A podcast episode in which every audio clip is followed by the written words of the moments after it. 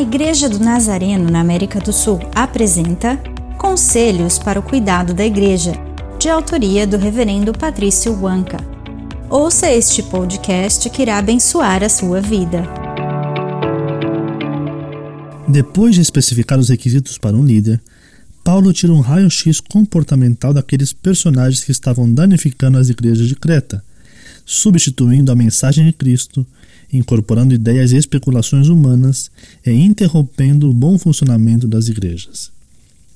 A primeira característica que aparece no versículo 10 é que eles eram insubordinados, ou seja, não se submetiam a nenhuma regra, tanto doutrinária quanto eclesial. Eles se recusaram a ser repreendidos por seus pecados e, cientes de seus erros, estavam longe de qualquer arrependimento ou persuasão. Dificilmente se podia dialogar com eles eles eram incorrigíveis. Oremos.